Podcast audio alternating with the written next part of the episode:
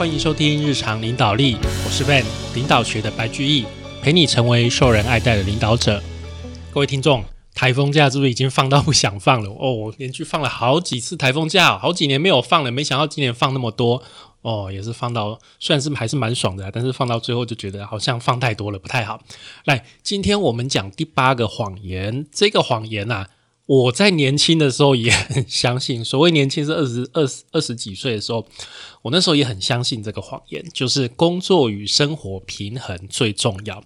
我后来就发现这四个谎言，我大概三十多岁的时候我就发现这四个谎言了。好，没关系，我们今天来看一下，就是这个这本书的作者哈，呃，是怎么样去讨论这个事情。工作很辛苦，你每天都承受着压力。你要有好的绩效、好的表现，要达成目标，要赚钱，要养家，要学习怎么样用一个比较好的方式来表达自己，然后推进你的事业，赚更多的钱。但是啊，其实你的工作也是很危险的。你的公司的业务可能在变化，啊，可能把你的工作外包，或者是找到比你做的更好、更快。更便宜的人，或者是机器人、AI、人工智慧，还有那些你必须要一起工作的人，可能是客户，可能是同事，一直在改变啊。另外，通勤也很辛苦，我们每天上下班花了这么久的时间啊。通常上下班加起来至少一个小时是很正常的，也有人到到达什么两三个小时也都有啊。有的人住在啊台北。好，然后呢，每天通勤到新竹上班，这个也都很多啊，工作也很辛苦，尤其你如果是医护人员哦，医生、护理师，工作压力真的非常的大。虽然有的人会觉得说，诶，可是医生他们做的事情很有意义啊。他们是在救人命啊，他们应该不会这么觉得那么辛苦吧？实际上，他们承受的压力非常依然非常的大，因为人命就掌握在他们的手上，分秒必争啊，分秒必争。所以，其实绝大部分的医师觉得医疗人员的地位越来越差，而且很多越来越多的医生不希望自己的小孩长大以后呃继续当医生，所以。工作真的很辛苦，那我们会觉得说，好吧，这就是一个交易，我们就是卖我们的时间啊，卖我们的能力，赚钱啊，买我们喜欢的东西，然后呢，来养我们的家人。实际上。这样子的一个交易，哈，赚到的钱在英文里面叫做 compensation，啊，补偿，啊，这个概念类似于你去法院上面告赢别人，然后得到的钱是补偿，好像是慰问金、遮羞费一样，你也可以把它当做是一种收买，好，遮羞费，收买你在工作上继续撑下去。我们可以发现，啊。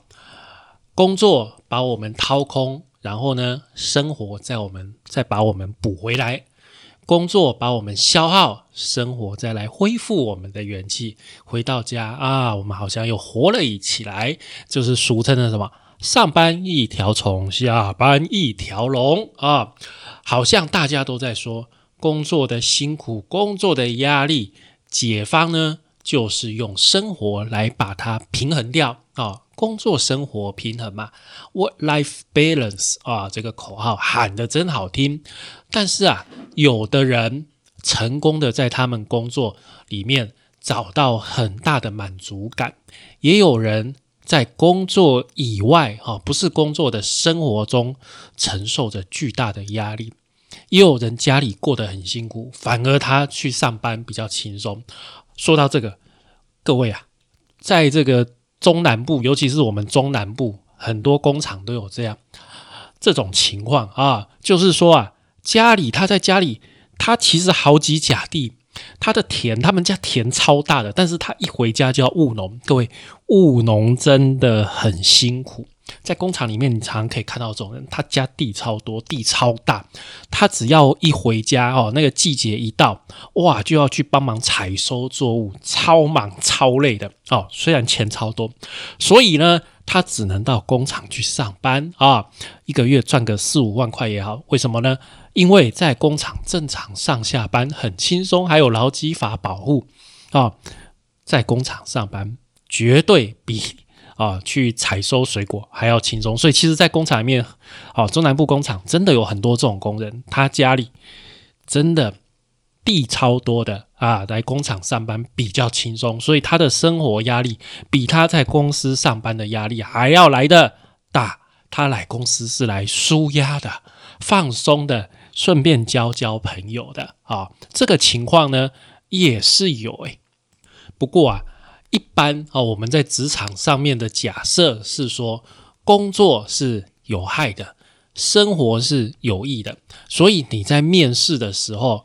啊，很多很多这个应征的人会问主管说：“哎，诶，请问一下，你们公司是支持这个工作跟生活平衡的吗？”哈，基本上你在问这句话，我们主管听到的就是啊，这个人大概不会想要加班，或者是这个人大概没有很想认真工作，喜来高兵友诶，啊，会有这种感觉。你如果问这种话了，所以建议你在面试的时候。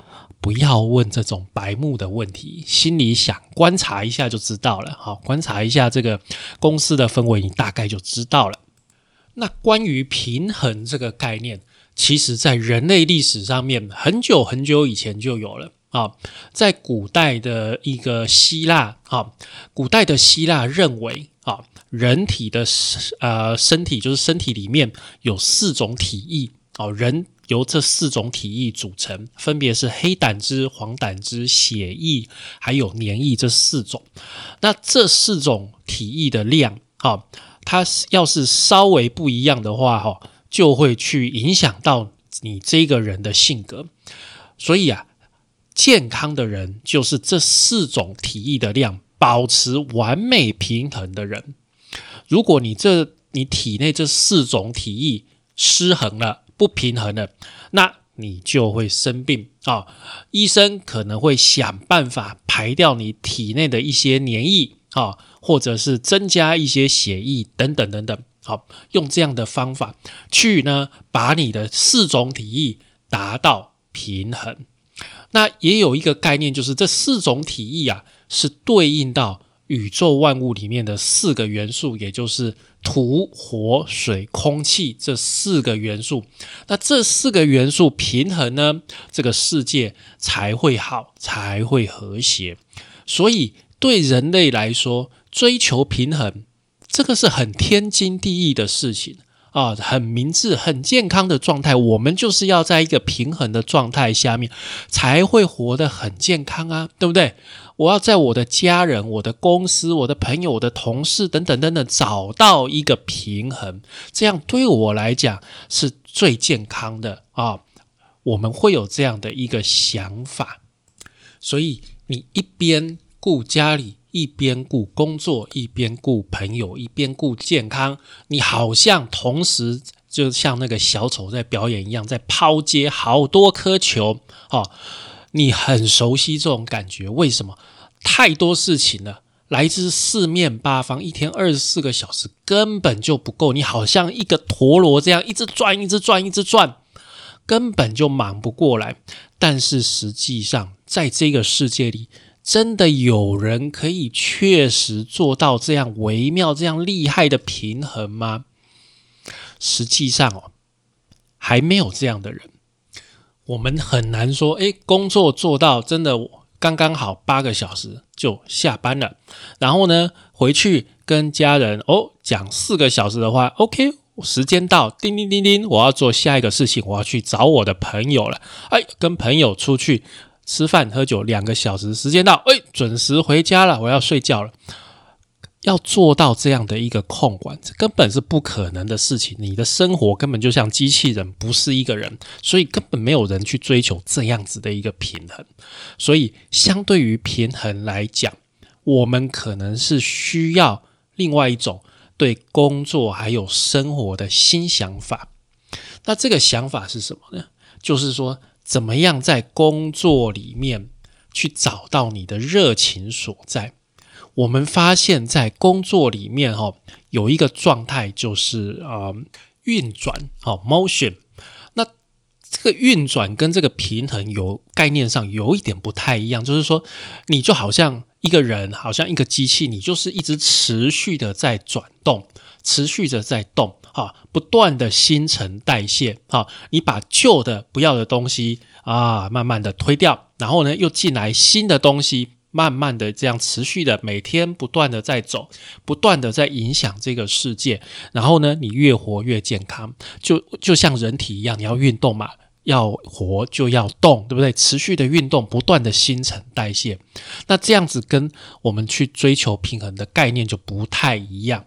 那这个是一个你最好的状态，就是你不断的在啊，有点像身体新陈代谢一样啊，这是你一个最好的一个状态。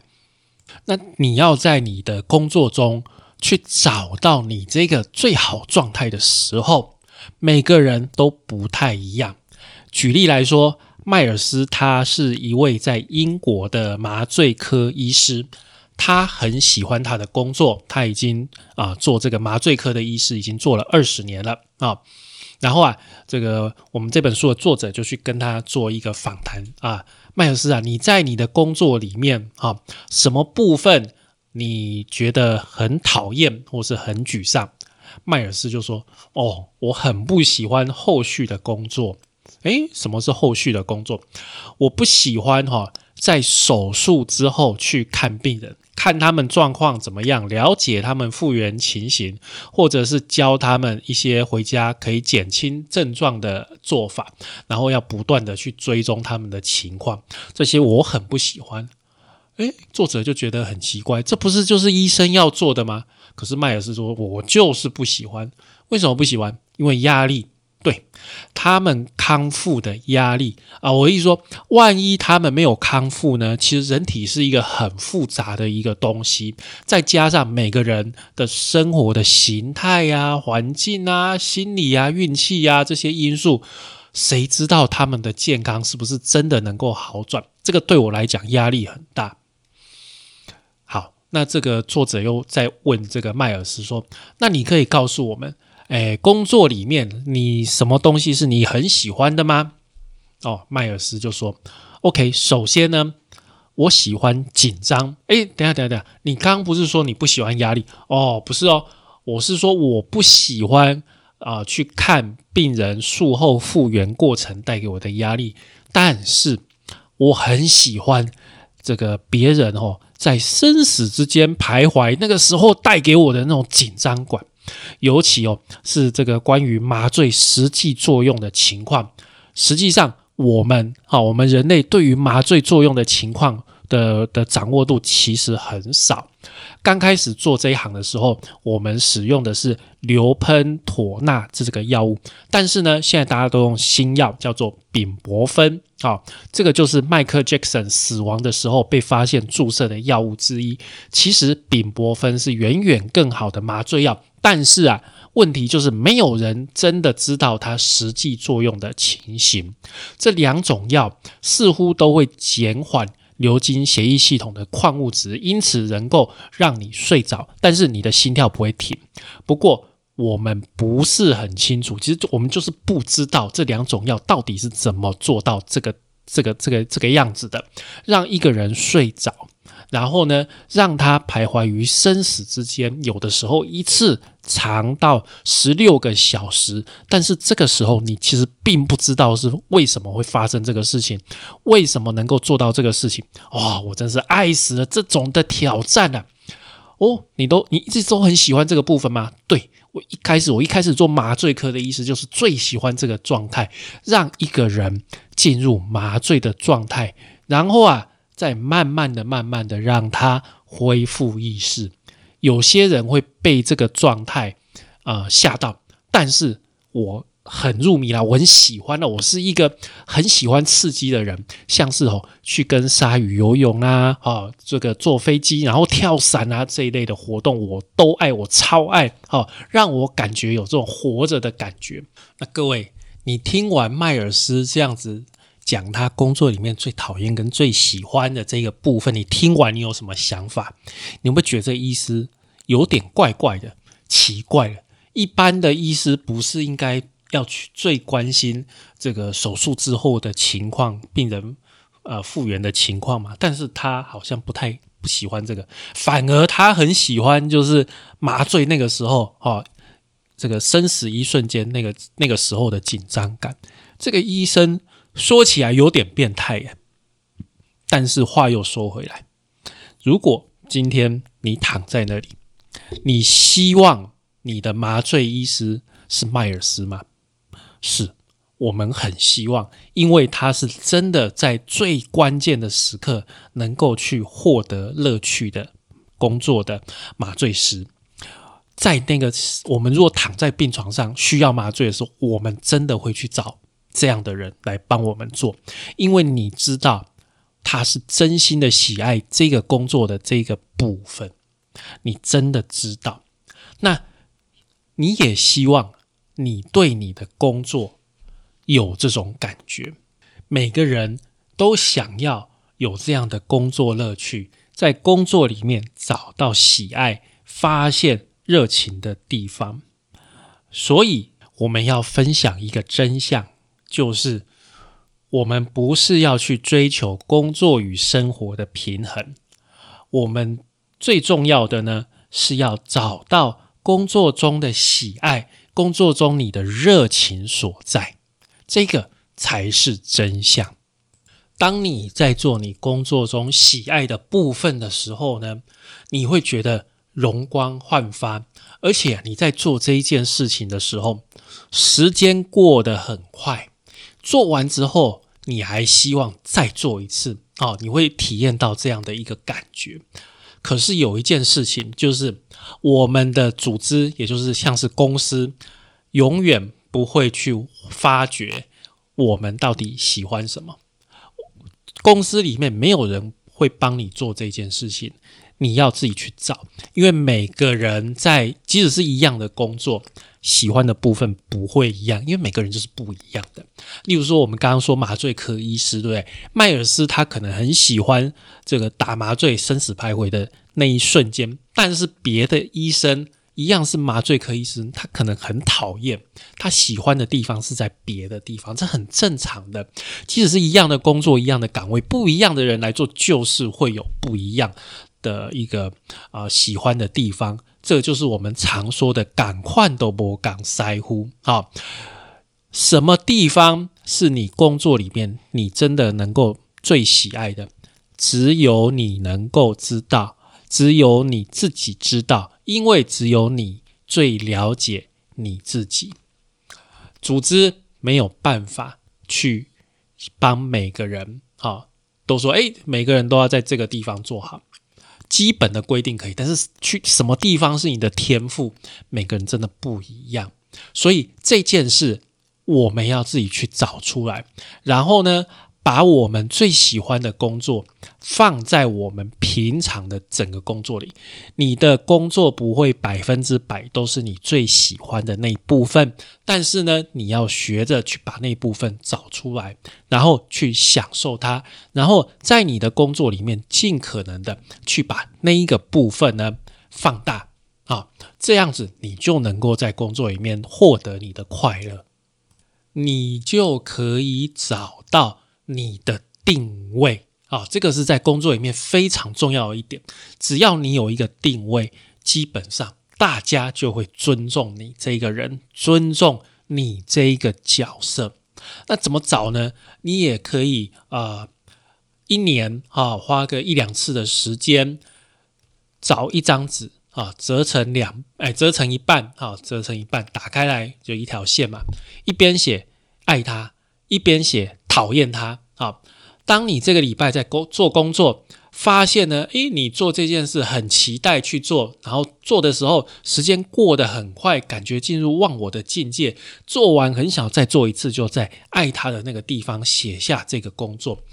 然后呢，当你发现自己有相反的感觉的时候，就在讨厌他写下这件事。一定会在这个礼拜的工作里面，会有一些是爱他。会有一些是在讨厌他，都会有，好，一定都会有。但是你要学着，就是你要去把你喜欢做的工作把它辨识出来。有一个调查，就是当医生工作的时间有超过百分之二十是他们最喜欢的活动的时候，那他们就不太容易产生过劳的这个风险。好，也就是你喜欢的部分其实占一个部分而已。但是呢，你只要切切知道，哎，我有喜欢的部分，然后超过超过工作里面超过一个比例的话，那你就会做得蛮快乐的。在工作里面去找到你喜欢的东西，让枯燥的工作变得快乐，这个是这一章要讲的一个重点。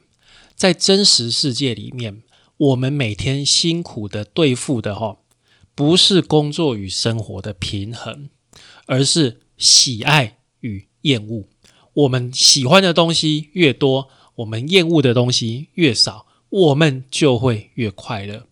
让你觉得很倦怠的那种倦怠感，不是因为缺乏平衡，是因为缺乏喜爱。你没有办法在你这个工作找到你真的喜爱的东西的话，那你这个工作你注定会很快就有一个厌倦感。每个人的本质。都是独特的，啊，每个人喜爱的东西都是不一样的。那你要去把你自己喜爱的东西找出来，你的责任就是认真去看待你的独特性。每个人都不一样啊。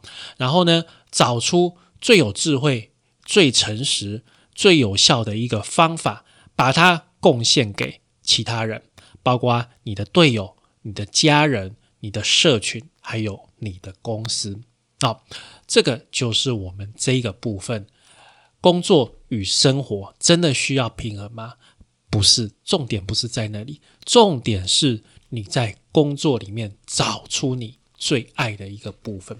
这个部分我真的就是今天讲的这个，我真的很有感啊！我记得我第一次刚出社会第一份工作，那时候傻傻的年轻嘛，哈，就觉得工作生活平衡很重要。好，所以我超准时下班啊，五点时间一到，我一定走出就刷卡走出公司大门这样子，然后上班就是啊，就是来赚钱的啊。但是我很快我就觉得很无聊，很厌倦啊。我觉得这工作真的很无聊，就是来赚钱，那就是像我们今天讲的这个情况，你就觉得很无聊，没有什么好玩的。但是后来我换了几份工作之后，诶。有一次开始慢慢发现，哎，这个工作里面这个部分很有趣啊，我就持续去做，然后啊，在这个部分得到很多乐趣，就开始有的时候就不在乎，哎，下班啊或者怎么加班就不在乎，反正就觉得很快乐。所以要怎么样去找到自己在工作里面觉得很快乐的那个部分？我觉得这个才是让你工作能够开心、能够长久，进而变成你的个人的专长。发挥出来，发挥你个人的能力，这个是最重要的一点。好，以上就是我们今天的节目喽。感谢您的收听与追踪，请帮我们在 Apple Podcast 评分与留言，也欢迎追踪我们的 FB 粉丝团“日常空格领导力”以及我们的 IG，我们的 IG 账号是 Leadership C Podcast 日常领导力。我们下次再会喽，拜拜。